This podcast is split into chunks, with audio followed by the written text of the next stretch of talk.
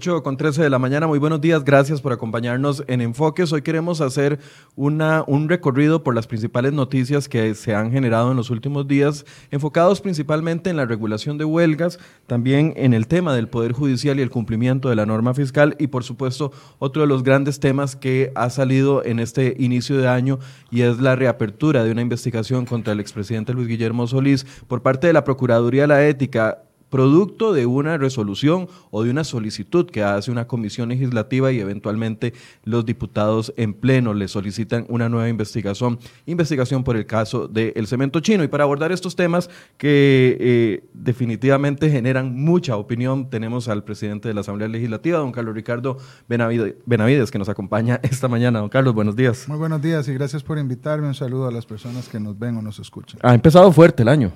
Pues sí, este, así tenía que ser. Tuvimos un receso largo eh, y me parece que el deber eh, llama y el año tiene que comenzar con, muchas cosas importantes y así ha comenzado.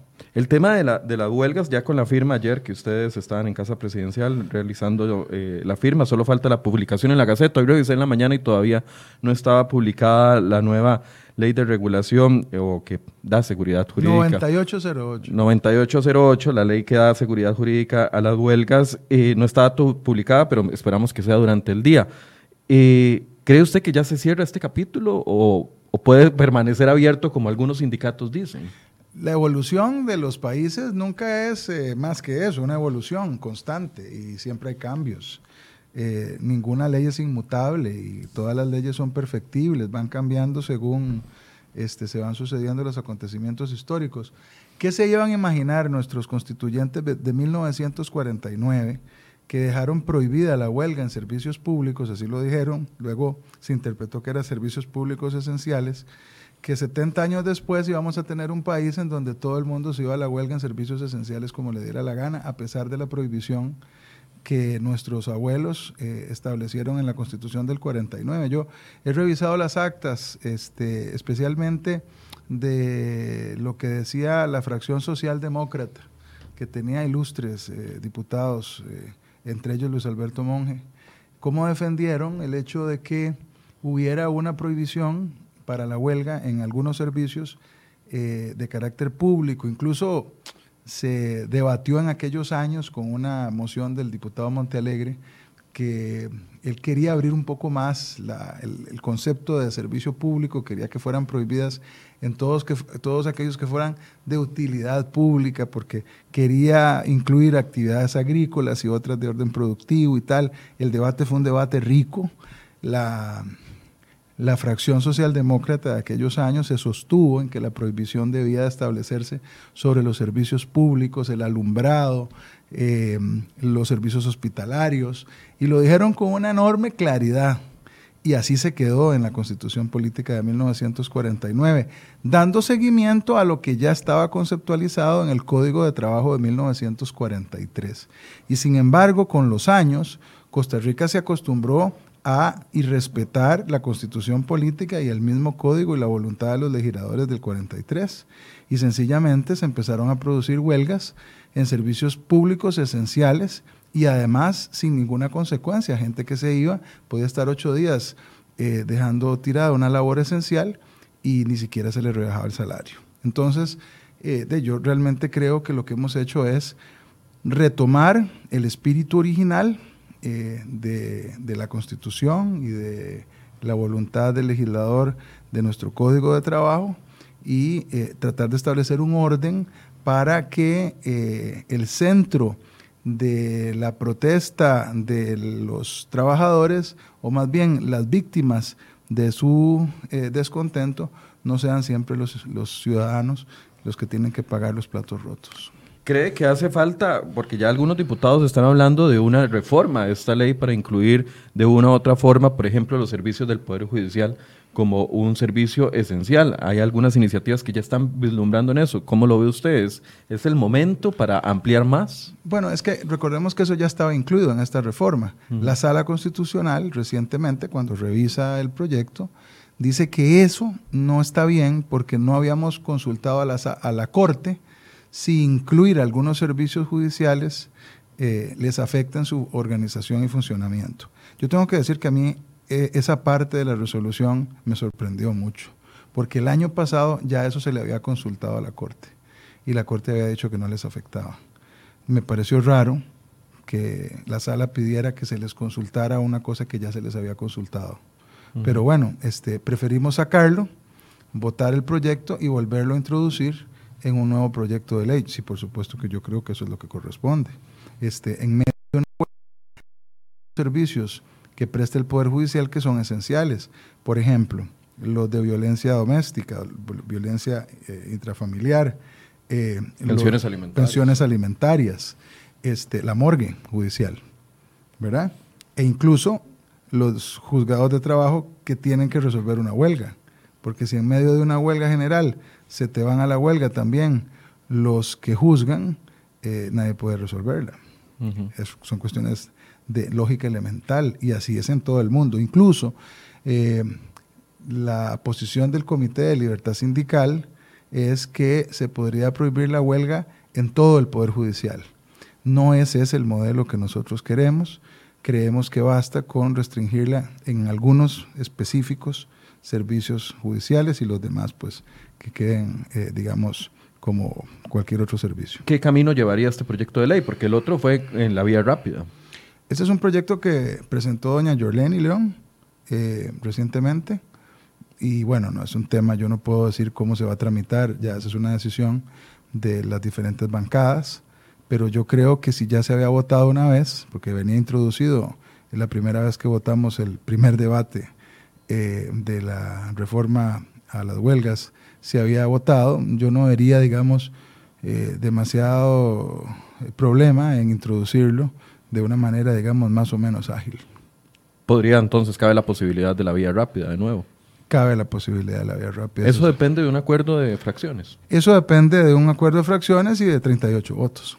¿Y cuándo piensan conversar esto? ¿O no está agendado en las reuniones de jefes de fracción? No, aún Es un tema que está ya... Es un tema que no... Que se no está socializando apenas. Sí, es un tema que se estará socializando y se conversará y, y si hay que eh, mejorar la redacción, especificar más de cuáles se trata, eh, quitar alguno, eh, no sé. Este, no se trata de, de hacerle, eh, digamos, de imponer una condición de esencial a un servicio, eh, si no hay la, franca necesidad de que, de que se mantengan las oficinas abiertas cuando, cuando se les requiere para que la gente no vea correr digamos, peligro en sus aspectos, eh, más básicos. Empecé la entrevista hablando de que si veías si, si esta, esta discusión ya está zanjada, porque eh, obviamente las reacciones de los sindicatos se, se, dieron, se dieron ayer, el día de ayer, y hablando incluso de litigios internacionales. Eh, ¿Qué posición tiene usted con respecto a eso?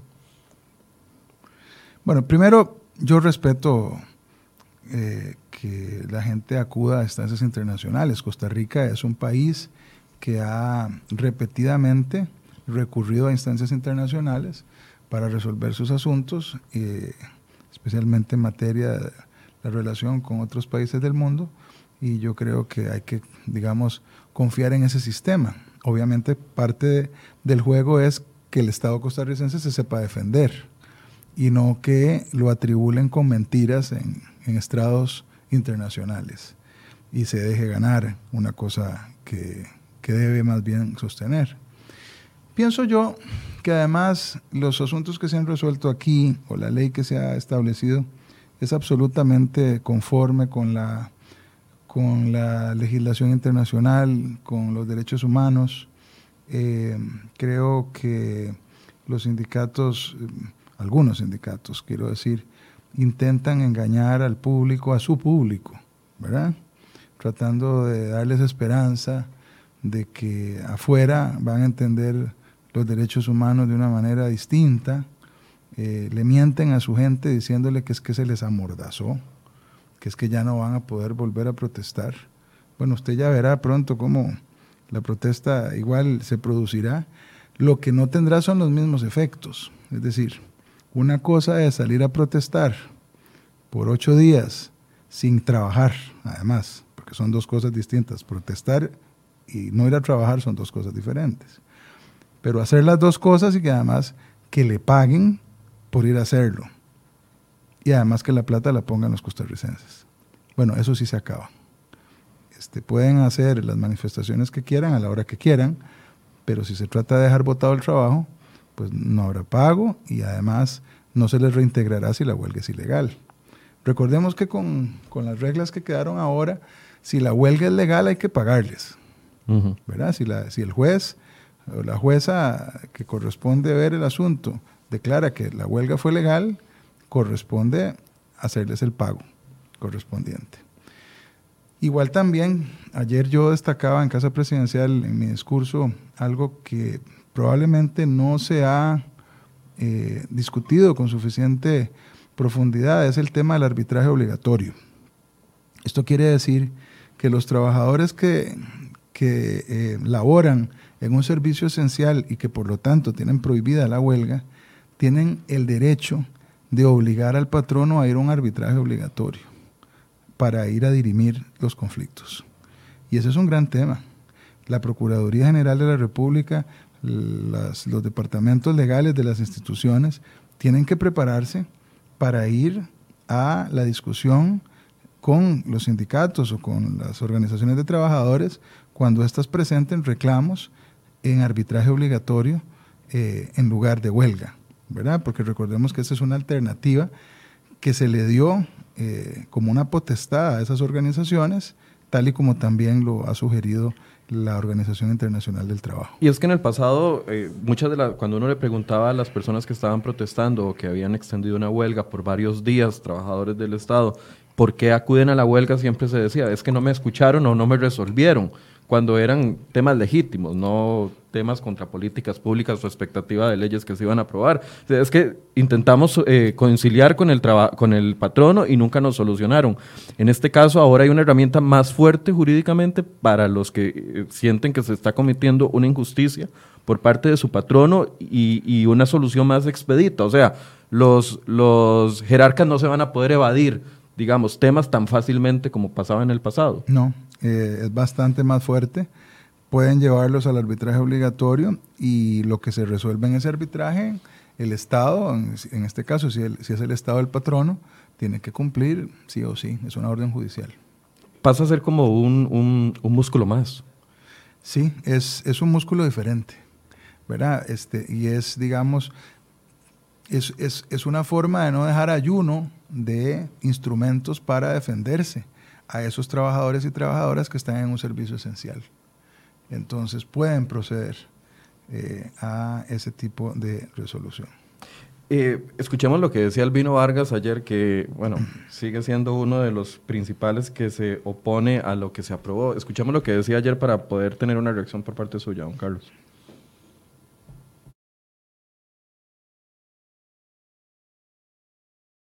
Firma indica que Carlos Alvarado Quesada va a ser recordado desde el punto de vista laboral y social como el presidente de la contrarreforma laboral y social en Costa Rica. Si hoy en día recordamos a Rafael Ángel Calderón Guardia como el gran reformador social de Costa Rica, Carlos Alvarado será recordado por todo lo contrario. Segundo, recordemos que esta ley es producto de una vendetta, una venganza, como dice el pueblo, una sacada de clavo.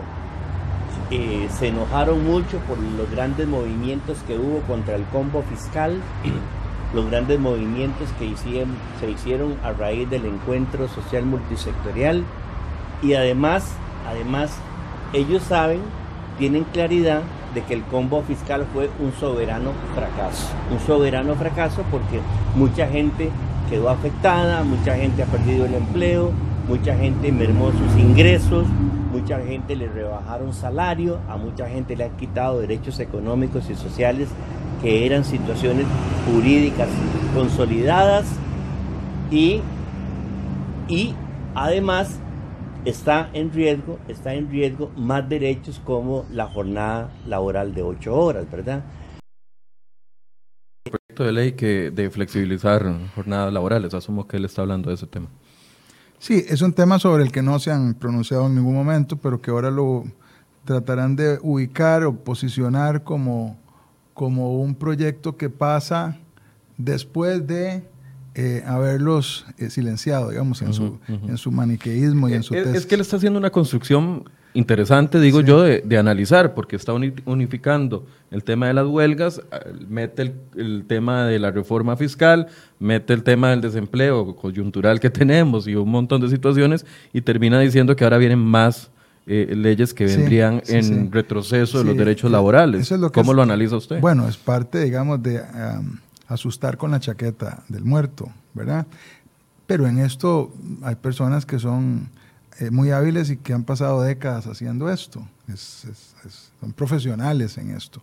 Digamos, montan una narrativa, eh, al país le va mal porque se aprobó aquello que ellos no querían que se aprobara, aunque los motivos por los cuales se oponían no, no tenían nada que ver con lo fiscal, ¿verdad? Recordemos que la huelga del 2018 estaba toda, este, digamos, dedicada a impedir el capítulo de empleo público, que era el que ponía topes a los pluses salariales. correcto. ¿Verdad? Este, a los líderes sindicales de aquel momento les importaba un cacahuate la salud fiscal del país o los impuestos para los ciudadanos. Su tema era que no pasara el proyecto para que no pasaran esas limitaciones en pluses salariales. Y eso ha quedado claro, cada vez más claro con el tiempo, especialmente cuando usted ve todavía instituciones en donde los sindicatos eh, se rehusan a que les sean aplicados esos pluses o esas limitaciones. Los sindicatos y los jerarcas. Y también los jerarcas, como no, en algunos casos, ¿verdad? Entonces, eh, eso, es, eso es claro. Ahora, eh, durante todo este tiempo, después la narrativa fue que nos van a amordazar, ¿verdad? Este, y, entre, y entre más lo dicen, más hablan, para terminar de demostrar que no hay nadie amordazado, ¿verdad? Y ahora están tratando de plantearle a la gente, metiéndole miedo, diciéndole que ahí viene el lobo y que van a ocurrir grandes desgracias a partir de que se reformó este tema de las huelgas, eh, porque sencillamente algunos de ellos pensarán que a como quedó la ley ya no les sirve. Ya no les sirve porque eh, si hacen una huelga ilegal van a perder la plata. Y si hacen huelga en servicios públicos esenciales pisoteando a la gente, pisoteando al ciudadano, este, va a tener consecuencias. Eh, y entonces obviamente quieren justificarse, porque además es un juego interno, Michael. Se trata de mantener el poder a lo interno del sindicato y de que los relijan y los relijan y los relijan y los dejen como líderes sindicales ahí gozando de su, de su puesto y de su poder. Recordemos que algunas de estas en algunas de estas organizaciones este, el poder es muy grande y la cantidad de recursos que manejan es enorme, pero enorme, eh, mucho más, pero mucho más grande que medianas o grandes empresas. Eh, y también tengo que decir, porque lo dije en mi discurso en la Asamblea Legislativa, y lo dije de corazón, que yo también debo reconocer que hay sindicalistas eh, realmente honestos, decentes, intelectualmente honestos, que más allá de que tengamos diferencias de criterio, son personas que están interesadas en, contribuir con su gremio, pero que también tienen la conciencia eh, para el diálogo, para construir y para eh, llevar a buen puerto sus intereses en una combinación con los intereses del país. Es decir, este, no, no todos los sindicalistas eh, son el prototipo de, de, de, estos, digamos, que resultan más mediáticos. Este, hay, no lo menciona usted, don Carlos. ¿A quién? Albino. No, no, pues no, es que no lo mencione, es que no es el único, digamos. Eh, pero son gente, gente que yo respeto, aunque no comparte el criterio de ellos. El, ¿Usted cree que la ley hubiese tenido el mismo músculo si no se le hubiera agregado este artículo donde se da el rebajo salarial o donde se autoriza el, rebajo salarial? Porque muchos opinan que ese es el, verdadero músculo de esta reforma. Vamos a ver, yo creo que eso le añade una gran potencia. Eh, sin embargo, también creo que en el caso de las instituciones públicas, que es donde normalmente hay más huelgas, rebajarles el salario desde el principio va a ser imposible.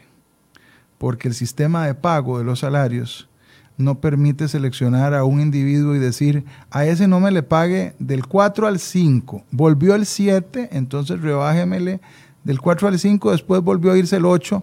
Eso no lo permite el, el sistema de pago, ¿verdad? Sí, vamos, una planilla como el MEP, Una- de más de 80 mil personas. Claro, y entonces cada 15 días este, es que, que se les paga y hay que introducir las modificaciones, incluso los despidos o los nombramientos normalmente se hacen con un rige a partir de una, el inicio de una quincena, ¿verdad? Entonces, no es tan fácil rebajarlo, por eso es que metimos una previsión eh, en la que yo insistí, en el sentido de que si las personas se van a huelga y no se les pudo rebajar, si no se les pudo suspender el, el pago más bien, y la huelga es declarada ilegal, este, ellos puedan reponer, rebajándoseles este, en tractos de lo que eh, dejaron de trabajar y que por supuesto percibieron sin, sin motivo. Pero va a haber un aviso de huelga. Puede que los, que los, los departamentos de recursos humanos se preparen o ni siquiera así podrían Sí. prepararse. No sé, Sí, si mañana el ICE sí. dice, eh, vamos cumpliendo con lo que establece la nueva ley, que son una semana. Sí. Si dice, el próximo, hoy estamos martes, el próximo martes nos vamos a huelga, la, el jerarca de la institución puede de una forma accionar en, en Sí, recursos humanos y sí. decir, mira, se nos van a ir a huelga, estén preparados para ver quién falta y rebajarles de una vez. Eso puede ocurrir. Pero si esa mitad, Pero el digamos, Estado no es tan eficiente. ¿verdad? Si- va a depender de un montón de cosas. Porque una cosa es que una organización sindical anuncie la huelga y otra cosa es cuáles individuos terminan optando por irse a la huelga. ¿Cuáles van a querer sacrificar el salario Claro. o Claro. ponerlo en riesgo? O ponerlo en riesgo. Es correcto. Pero además quiero decir, porque este es un tema muy importante, Michael, eso de, de suspender el pago es una norma prácticamente universal. Solo en Costa Rica se pagaba eh, la huelga, ¿verdad? O sea, y lo peor del bolsillo de la gente. Los cientos de miles de millones de colones que se perdieron en la huelga del 2018 y en algunas del 2019, este país no los ha podido reponer por ninguna parte. Ni en la salud de muchos asegurados de la caja que quedaron sin atender, ni se diga de los que fallecieron por falta de atención, ni, ni, los, ni el conocimiento de los niños que quedaron sin, sin clases y que tuvieron un año básicamente sabático pero especialmente la economía nacional tuvo un golpe eh, que va a costar mucho más tiempo reponerse de él. Pasemos al tema de eh, la reforma fiscal y, el, y lo que está sucediendo con el Poder Judicial. Y se ha dado mucho, hubo incluso la semana pasada el presidente de- del Poder Judicial lo visita a usted en la Asamblea Legislativa para tener una conversación. El presidente dice que, el presidente del Poder Judicial dice que los medios estamos haciendo mucha alaraca con respecto a un tema que es prácticamente técnico y que se está resolviendo dentro del mismo Poder Judicial a través de la Sala Constitucional. ¿Cuál es la lectura general que usted hace antes de hacerle algunas preguntas específicas que tengo? Bueno, prefiero comenzar, ya que usted habla de la visita que hizo don Fernando Cruz a mi, a mi oficina, prefiero contarle un poco de esa visita, don Fernando.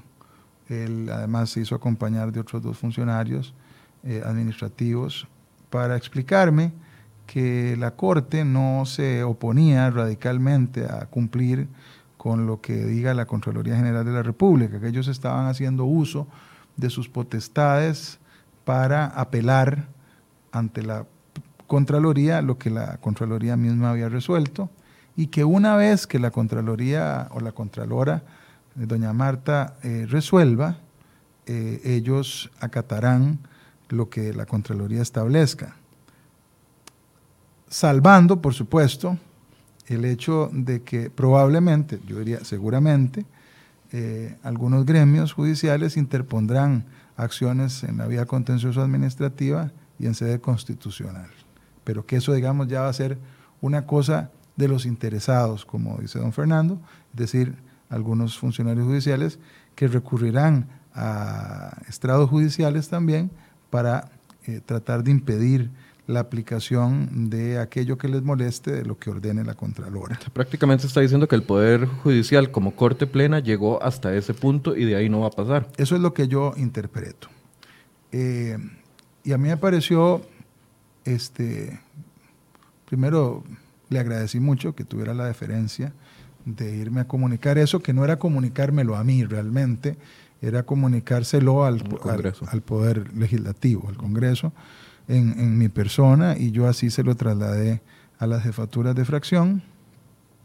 Em, y aproveché también para decirle con el mismo respeto a don Fernando que yo eso lo entendía, que yo entiendo este, que pueda tener la Corte diferencias con lo resuelto con la Contraloría. Yo inclusive tengo que decir que hay un aspecto ahí que, en donde yo tengo una duda jurídica muy importante. La Contraloría cuando da órdenes suele este, amenazar, digamos, con la eventual destitución o suspensión de un funcionario que no eh, acate una orden de la Contraloría.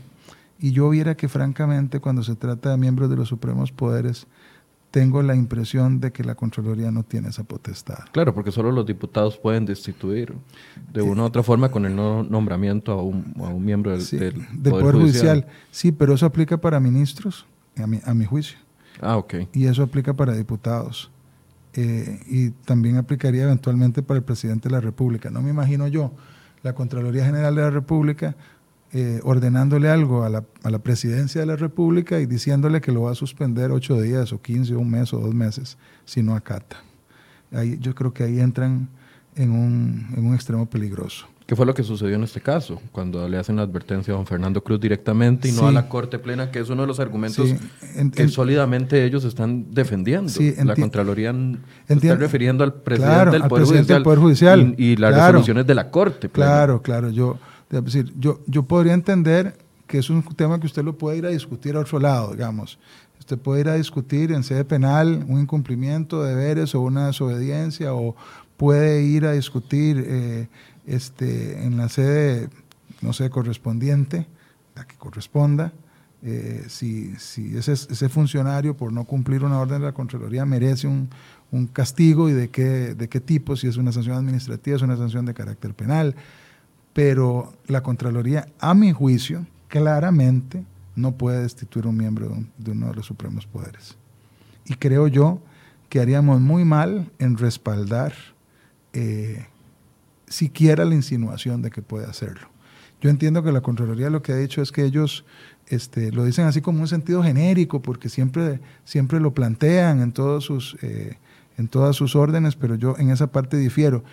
Y difiero respetuosamente, porque yo quiero decirle que yo tengo un alto concepto de la Contraloría y particularmente tengo un alto concepto de, su, de sus funcionarios como técnicos, como personas honestas. Eh, y es una institución que yo admiro, como admiro el Tribunal Supremo de Elecciones. También a propósito de una visita que ayer tuve de unos muchachos venezolanos que llegaron a, visitarme al Congreso y que andan este, viendo cómo funciona una democracia. Pero bueno, eso es otro tema. Volviendo al, asunto de la Contraloría y de la Corte. Eso es lo que me dijo don Fernando. Yo le dije que yo podía entender algunos temas que ellos quieren discutir a través del, recurso de apelación. Pero sí aproveché para decirle que yo le puedo admitir todo eso, todo eso, todos esos argumentos, menos el argumento de que la aplicación de, los, de las reglas de la ley de fortalecimiento de las finanzas públicas afecta la independencia judicial. Yo ese argumento no se lo compro a nadie. Eso no es cierto. Es decir, que, se tengan limitaciones sobre pluses salariales a funcionarios públicos no afecta su funcionamiento ni su independencia en ningún sentido. Inclusive la sentencia de la Sala Constitucional, cuando, eh, más, más bien, cuando revisa el primer debate del proyecto de reforma fiscal, los magistrados de la Sala Constitucional claramente dicen que el Poder Judicial queda liberado para establecer escalas salariales y que incluso puede ordenar el aumento de las bases salariales, que en eso, digamos, consiste su independencia, su potestad de organizarse con el dinero que el Estado le traslada. Pero que el tema de los pluses salariales es otra cosa. Y yo, yo interpreto que los pluses salariales los debe aplicar todo el mundo, todas las instituciones. Y, a mí me parece, y tengo que decirlo, cuesta decirlo de una forma respetuosa, eh, que el argumento de que le están dañando la independencia judicial, a mí me parece que es un argumento demagógico, este, hecho para alentar eh, o, sublevar eh, algunos gremios y tomar, digamos, fuerza y voluntad para reclamar. Yo no creo en eso, me parece que no tiene que ver con el tema de independencia judicial. Y es que el tema de independencia judicial es tan importante en una democracia, Michael. Este, que cuando, cuando se habla de eso hay que tener mucho cuidado. Pero es muy grave, es muy grave acusar a otros poderes de que te están dañando la independencia cuando lo que estás teniendo es una, una discusión básicamente de recursos públicos para ver cómo ordenamos las finanzas y le podemos dar a la gente los servicios que la gente necesita y las obras que la gente necesita y construir hospitales y construir eh, este, centros educativos y construir carreteras y construir lo que haya que construir o atender a la gente más pobre. Y entonces el Estado requiere ordenar la casa para tener, este, digamos, el dinero puesto donde se requiere. Pero entonces la independencia del Poder Judicial a su criterio no abarca el tema de la regulación de pluses salariales, porque esa fue la discusión y ahorita voy a pedir una inserción que tenemos preparada para, para que usted no la analice, pero esa es parte de la discusión que hubo la semana pasada aquí en esta mesa. Decían, no, es que el tema salarial y todos los componentes de las remuneraciones de una u otra forma están cubiertos por la independencia judicial. Y en el programa, eh, en un programa de radio Alto Contraste, en 89.1 la semana pasada, cosa que a mí me llamó mucho la atención, Ana Virginia Calzada, expresidenta de la Sala Constitucional, entrevistó a don Fernando Cruz, que a ellos sí les dio entrevista, porque nosotros le hemos pedido entrevista y no ha venido. Y entonces la ex magistrada le preguntaba a don Fernando Cruz que si se estaba metiendo al tocar temas eh, salariales en la independencia del Poder Judicial, en vista de que los jueces tienen que ser bien pagados, de que el tema eh, de que tienen que tener salarios competitivos porque si no se los lleva la, la, empresa privada, etcétera, etcétera. Y don Fernando fue muy claro en esa, en esa entrevista donde tocó el acordeón además, decía, es que los temas salariales son parte de la independencia del Poder Judicial. Bueno, pues que es lo que yo quisiera, poder alegar siempre que para que yo sea muy independiente, yo mismo tengo que autoasignarme, ganar lo que yo quiera ganarme. Y entonces así soy más independiente. Seguramente entre más gano, más independiente soy, sin tope, ¿verdad? Entonces yo mismo me asigno este, la plata que yo quiera y entre más me lo asigno, más independiente me voy volviendo.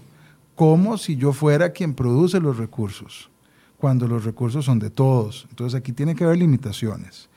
Por eso me parece que la sala hace bien cuando dice, que la Corte puede establecer categorías y puede aumentar las bases salariales.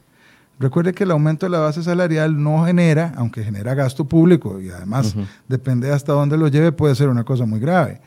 Pero digamos, no tiene la condición de eh, perpetua este, escalada como lo tienen los pluses cuando son porcentuales.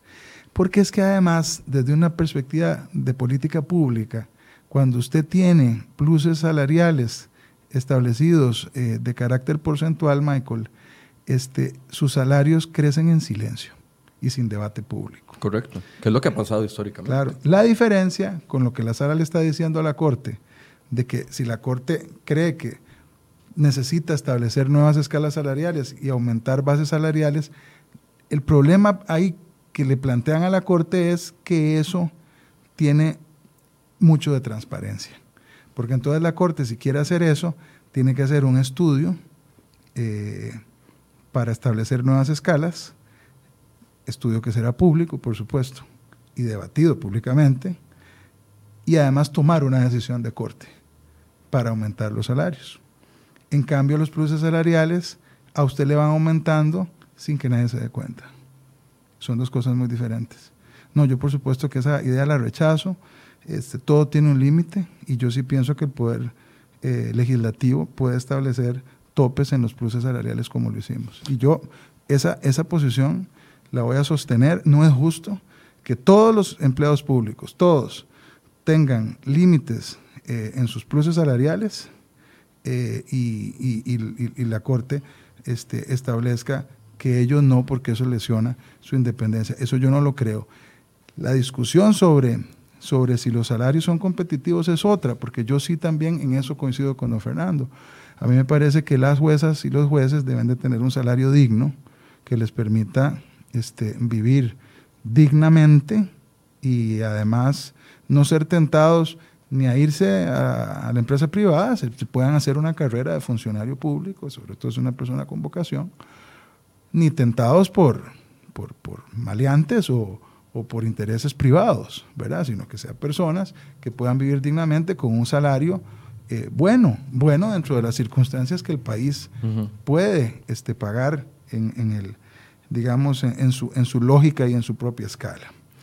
Pero tratar de asegurarle a alguien un plus, como por ejemplo las anualidades, en términos porcentuales, eternamente, que sube además del aumento por costo de vida para siempre, yo creo que eso no se llama independencia de ninguna naturaleza, eso es otra cosa. La anualidad porcentual es un derecho adquirido, según su criterio. Le voy a dejar la pregunta ahí para escuchar lo que nos dijo la semana pasada cuando invitamos al Poder Judicial a hablar de este tema, que estuvo acá el economista del IFENSA y el Poder Judicial envió como representante del Poder Judicial, la oficina de prensa, a uno de los eh, jueces que pertenece a uno de los gremios. Y esto fue lo que dijo el juez la semana anterior. Escuchemos. Si la Asamblea Legislativa hace una interpretación auténtica que diga que la ley de fortalecimiento de las finanzas públicas sí afectaba la forma en que se componen los salarios del Poder Judicial, eso implica el reconocimiento expreso de que hubo un vicio en la tramitación del expediente legislativo respectivo e implicará eventualmente una discusión de constitucionalidad de la ley de fortalecimiento de las finanzas públicas en su momento, porque lo que resolvió la sala constitucional a través de la consulta legislativa que se hizo en el procedimiento, esa por disposición expresa de la ley de la jurisdicción constitucional, el artículo 93, no es vinculante en tanto no estableció que existía un vicio. La ley dice que solo los, las resoluciones, que no es un dictamen, como dice la Contraloría, es una sentencia, solo las resoluciones de la sala constitucional que establezcan un defecto de procedimiento en el trámite legislativo serían vinculantes en ese caso. Entonces, digamos, esta, esta, esta situación, una interpretación auténtica en ese sentido, produciría a futuro la discusión de un vicio esencial de constitucionalidad de la ley de fortalecimiento de las finanzas públicas. Esa es mi apreciación desde el punto de vista jurídico. Mi pregunta en ese momento fue si se hace una interpretación auténtica en la Asamblea Legislativa que aclare lo que ya los diputados han dicho, de que la ley de fortalecimiento les aplica en todos sus alcances al Poder Judicial. Él decía que en vista de lo que ya había resuelto la Sala Constitucional, entonces automáticamente ustedes estarían aceptando de que la ley fiscal tiene un vicio de constitucionalidad y se vendría abajo. Mire, donde hay dos, abogados hay tres opiniones, dicen. A veces hasta cinco. Hasta cinco puede ser, sí. Eh, no, yo no pienso como el estimable colega. Jorge Morales se llama el juez. Como don Jorge. Pienso que em, pienso que si la sala, que si la asamblea hace una interpretación auténtica eh, y la asamblea lleva razón en el sentido de que ese siempre fue el sentido de la de la de la reforma y que además la sala constitucional así lo avaló en su interpretación, en su consulta, este, no habría ningún tipo de consecuencia ni vicio. Esa es una posibilidad.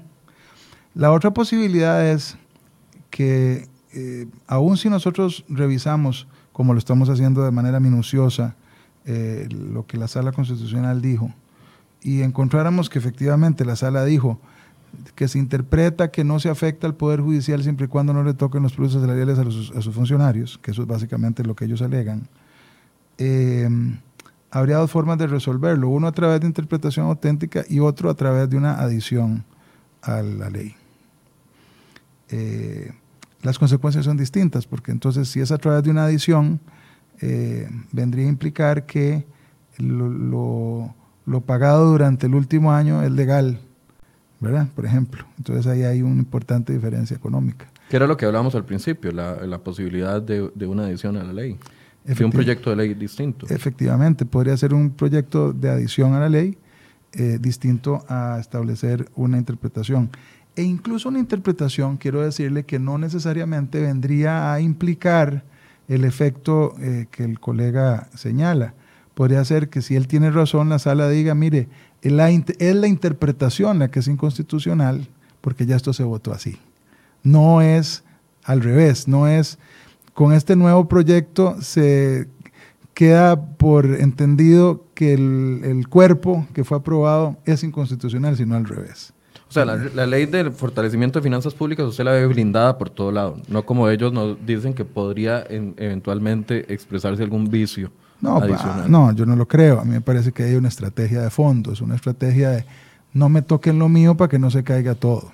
O si me tocan lo mío, entonces si no, si no me tocan lo mío y si la sala dice no me tocan lo mío, no le podían tocar el resto a todos los empleados públicos que ya sí se les está calculando eh, nominal y no porcentualmente. Sí, pero digamos... Porque eso también lo abordó, es que no pude poner la inserción completa. Sí, pero esa tesis es aún menos creíble porque en realidad los, los únicos que disfrutan de un fuero, eh, digamos, fuero eh, lo digo un tanto exagerado, pero digamos que hay una garantía constitucional en el sentido de que los diputados comunes no podemos, eh, no podemos hacer modificaciones legales que impliquen una reforma o que impliquen una afectación a la organización y al funcionamiento del Poder Judicial si el Poder Judicial no ha sido consultado y además siguiendo la posición de la Corte. Es decir, cada vez que hay un proyecto que pretende eh, modificar o hacer una nueva ley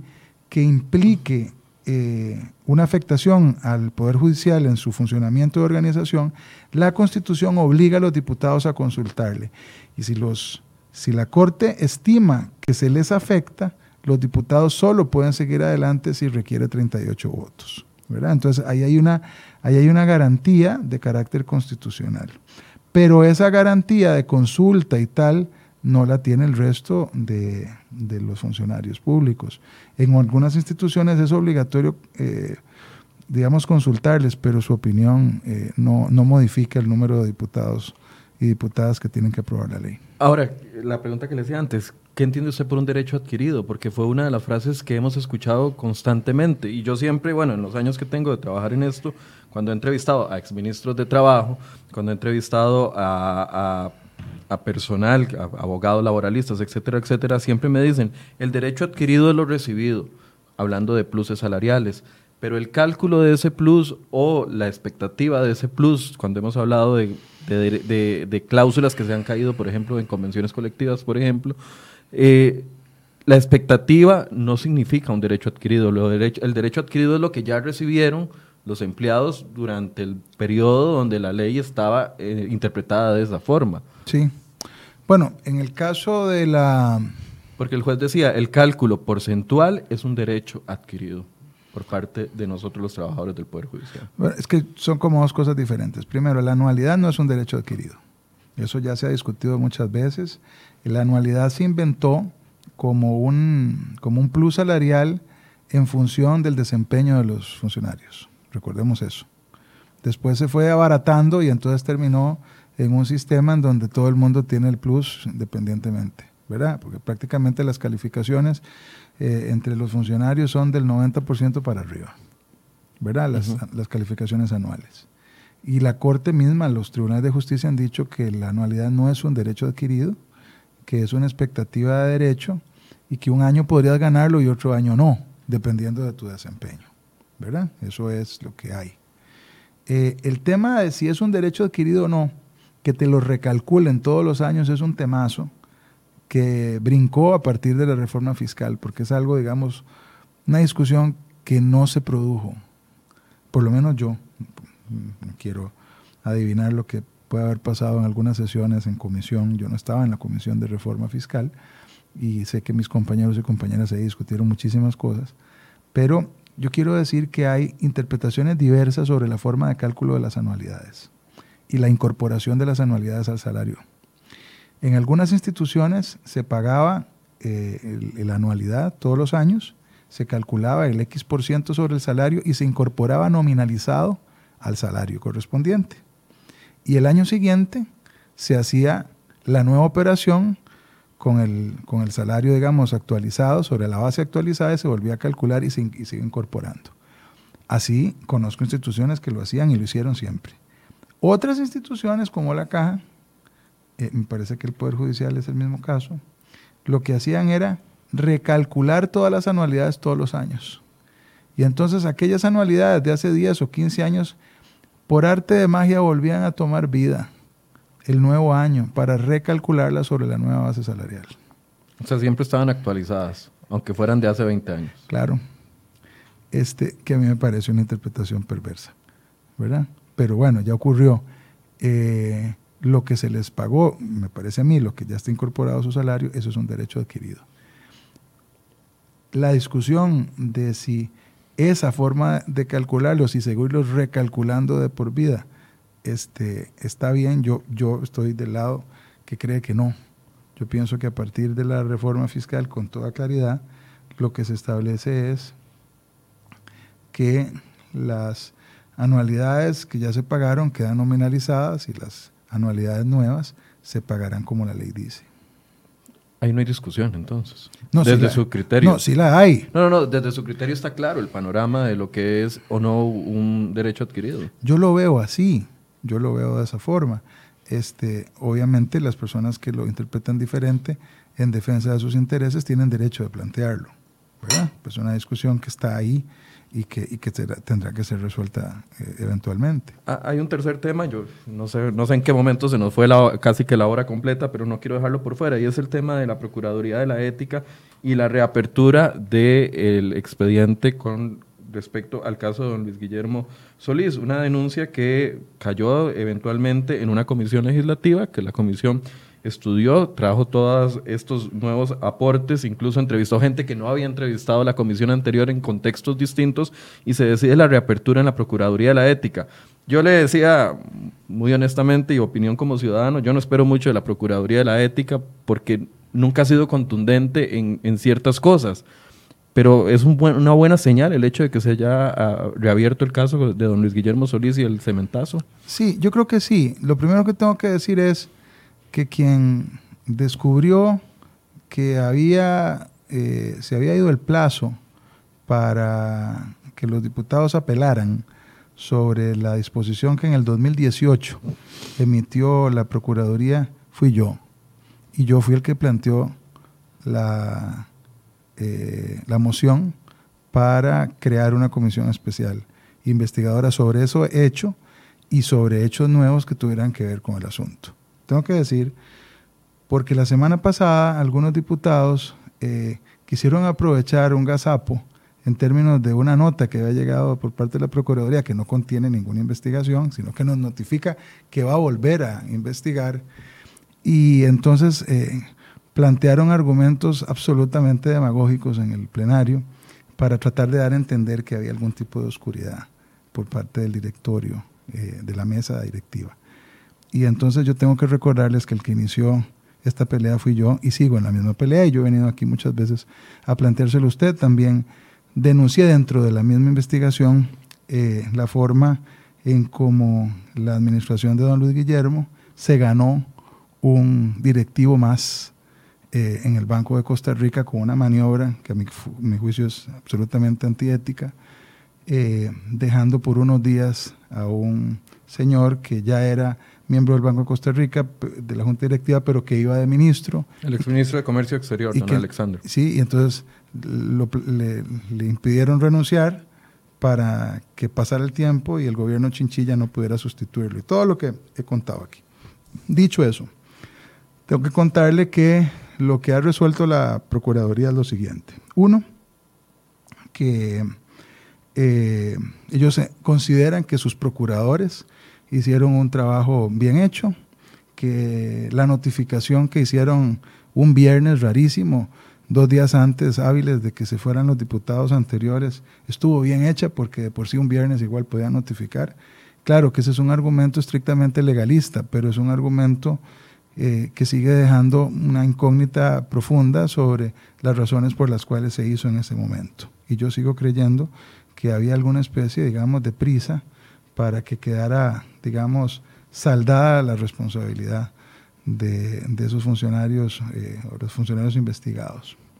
Eh, pero además de que, digamos, lo que informa la Procuraduría exime de responsabilidad a sus propios funcionarios, la Procuraduría sí, y eso es una muy buena señal, sí estima que hay elementos para reabrir la investigación. Y entonces nos notifica que, van, que reabrieron la, investigación. Pero mire que esa reapertura se produjo desde el año pasado. Yo inclusive le voy a decir desde qué fecha. Lo que pasa es que no sabíamos. Hasta la semana pasada eh, nos cuentan que eso ocurrió. Esta es una nota del el 20 de septiembre del 2019. Eh, es el oficio AEP 1485-2019. Eh, y este, ahí lo incluyen y este, nos, entonces nos informan que efectivamente se ha ordenado la reapertura. Es decir, mientras se hacía la investigación en la Asamblea Legislativa, ellos de oficio abrieron la, la, no, no, no, investigación. No, no, no, no. La abren como producto de la solicitud de, los diputados. De la solicitud de los diputados. Ah, y entonces no solo reabren todo el tema, sino que incluyen nuevos asuntos, como la destitución de los directivos del Banco de Costa Rica por parte del Consejo de Gobierno anterior y del Consejo ratificado, por, este. ratificado por el Consejo de Gobierno actual y lo están investigando porque fue parte, digamos, de los hallazgos de la nueva comisión de la que yo fui parte, eh, especialmente de las declaraciones de gente como doña Mónica Segnini, que contó un montón, reveló un montón de cosas, pero además de otros testimonios que a mi juicio dan cuenta de que lo que hicieron fue acallarlos, echarlos en medio de aquella polvareda y de aquella, de aquella llamarada eh, en la opinión pública, echarlos a todos eh, porque eran, digamos, este, testigos de, cosas eh, poco simpáticas que habían sucedido durante aquellos años. Ahora, ustedes esperarían una investigación, porque a ver, si la Procuraduría no está aceptando no está aceptando de que el proceso anterior estuvo mal, es decir, que la que analizaron en tres meses sin entrevistar absolutamente a nadie y hacer la, la, la, desestimación del caso de don Luis Guillermo Solís, ellos están diciendo eso estuvo bien, le entendí bien, ¿verdad? Sí, yo, yo creo que ellos... esperaríamos una investigación distinta ahora, porque vamos a ver. solo chequear documentos, eso lo hace cualquiera, no necesitamos un procurador para eso. Vamos a ver, ellos, ellos digamos, sus razones son eh, que los procuradores antes revisaron la documentación que tenían a mano y que con base en eso hicieron sus conclusiones, ¿verdad? Sin entrevistar a nadie sin entrevistar a nadie. Ni a Luis Guillermo Solís. a nadie. Solo hicieron una o dos entrevistas a dos funcionarias de la, del Ministerio de Economía. Eso es todo. Eh, en, un, en, un, en, uno de los hilos de la investigación. Todo lo demás, cero. Pero yo tengo la impresión, por la forma en que resuelve este oficio que le acabo de decir, la Procuraduría, que ahí hay una intención de hacer una investigación más seria. Esa es la impresión que tengo yo. Este, yo también creo que hay que confiar, a pesar, digamos, de, que yo mismo he sido crítico del trabajo de la Procuraduría, sobre todo en formas, yo sigo pensando que ahí hay gente honesta. Y, creo que hay que confiar en la institucionalidad desde esta perspectiva. La gente también investiga lo que tenga con pruebas.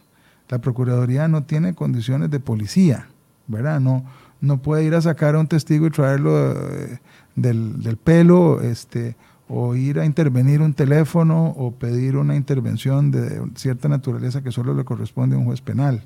Entonces, uno también puede entender que la Procuraduría está sujeta a determinadas limitaciones de su investigación y a los documentos y eventualmente a entrevistas que pueda hacer, eh, pero, pero limitaciones al fin.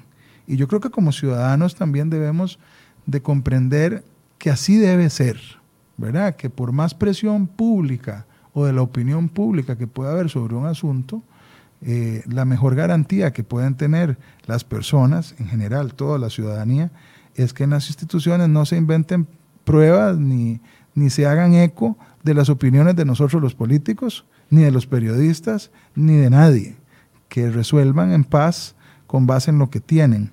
Pero es que en el caso este que nosotros, digamos, criticamos, sí sentimos que la investigación había sido, digamos, nula, que, simplemente había sido un cotejo de las eh, posiciones que habían reflejadas en el expediente de la investigación que hizo la Asamblea Legislativa y nos, nos pareció excesivamente eh, magra esa, esa investigación de la Procuraduría. Y yo confiaría que ahora van a tener más elementos. ¿Cuáles van a ser los resultados de esta nueva investigación? No lo sé. Y, tampoco quisiera poner presión sobre los resultados. Los resultados serán los que las pruebas, los que las pruebas digan. Y listo. Esa es una instancia. Otras instancias tendrán que investigar lo que corresponda. Bien, don Carlos, antes de pedir una conclusión, vamos a ver algunas de las noticias más importantes que hemos preparado para ustedes hoy en la portada de cereoy.com. CR Hoy Noticias presenta las 5 del día. Y ha sido una mañana movida porque unos 15 sismos se han sentido desde la madrugada de este martes en el territorio nacional. El mayor de ellos tuvo una magnitud de 5.8 grados y el epicentro de la mayoría fue en el sector de Osa, en Punta Arenas. En la portada también le traemos que no hay acuerdo entre las partes y se seguirá cobrando el 13% del IVA al transporte de combustible. Transportistas dicen que consumidores son los que deben de pagar esa factura.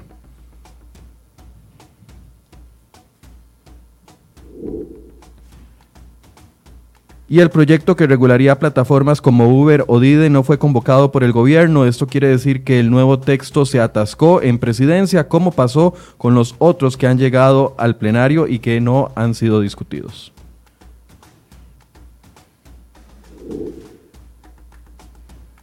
También les informamos que el salario escolar es un plus salarial y no una retención de salarios. CR hoy hizo un recorrido desde 1994 hasta la fecha para encontrar los detalles de este polémico depósito y hoy le traemos un informe especial en la portada de cereoy.com. Y también les informamos que una de las empresas de Juan Carlos Bolaños adeuda 2 mil millones de colones a la Asociación Solidarista de Empleados del Banco Nacional, Acebanacio. Se estima que ese crédito es incobrable, así como otros 11 mil millones de otros créditos a diferentes empresas. Esa es parte de la información que les tenemos en la portada de cereoy.com. Los invitamos a que entre y pueda leer cada una de las notas. Don Carlos, bueno, conclusiones y expectativas para este 2020. No le pregunté eso. Bueno, yo soy una persona optimista y espero que este año sea productivo, que logremos sacar adelante más legislación importante. Este, hemos sido efectivos en términos cuantitativos y cualitativos. ¿verdad? Hemos sacado mucha legislación y de muy buena calidad pero me quedo con la calidad. Creo que es importante seguir atendiendo los temas eh, más relevantes, aprovechando realmente la disposición de todas las fracciones. Y déjeme aquí decirle lo que he dicho muchas veces ya. Esta Asamblea Legislativa es como es gracias al aporte de todas las fracciones legislativas, que han tenido una disposición de construir independientemente de las diferencias. La maña la, de la, del filibusterismo, de la obstaculización y de impedir que una mayoría se pronuncie, eh, se ha quedado atrás, por lo menos hasta hoy. Y yo espero que continúe así. ¿Empleo público? Empleo Grandes temas que ve en discusión. Sí, empleo público en este momento la, el gobierno y el Ministerio de Planificación están haciendo sus negociaciones con organizaciones eh, de toda naturaleza y esperaríamos que presente un nuevo texto, que eso es lo que se les ha encomendado y ellos están en ese proceso cumpliendo con las responsabilidades que le competen al Ejecutivo. Eh, por otra parte, hay otros proyectos muy importantes, el de datáfonos, que yo creo que no debería atrasarse más, el proyecto de ley de usura, que es algo que también tendremos que resolver. Este, hay ya distintas perspectivas de carácter técnica, que, habrá que sopesar y que revisar para tomar una decisión final, pero creo que eso es un tema que debería de salir eh, pronto. Lo mismo que está el, tema de em, los, eh, eh, la contratación administrativa, que recordemos que hay una nueva ley de contratación administrativa que, que, se presentó con el respaldo técnico de la Contraloría General de la República.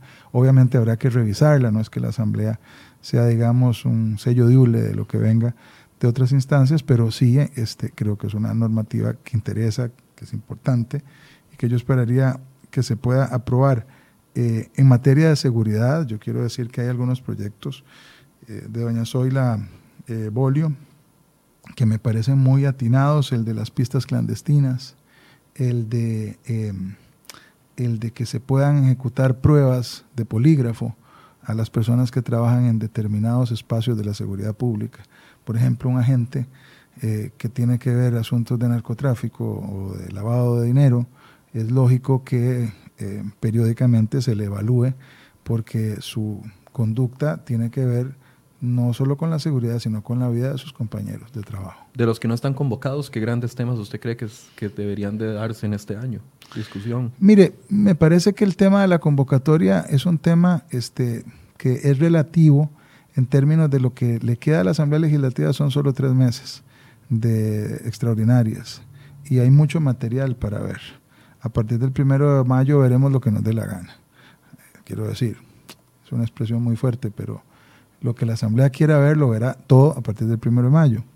Y el, y el Poder Ejecutivo, además, en estos tres meses, tiene que asegurar la convocatoria de los proyectos que son relevantes para eh, las fracciones en términos también de su negociación interna en los temas que les interesan. Entonces, eh, me parece que eso es un ejercicio en el, que, en el que el Ministerio de la Presidencia tiene que seguir enfocado y escuchar, obviamente. Pero en su ideal, dos temas que cree que son necesarios discutir para el país en este año. A mí me parece que debemos discutir datáfonos, me parece que debemos discutir... O sea, los que ya mencionó. Los que ya mencioné, pero también añade el tema de jornadas laborales, que yo creo que eso es un tema que hay que ver, ¿verdad? Yo pienso que ese es un asunto que, que debe de verse y, y, habrá que contemplar este, uh, todos aquellos asuntos que tengan que ver con eh, la materia económica, tenemos todavía pendiente un proyecto para cumplir con, con, el, con el paquete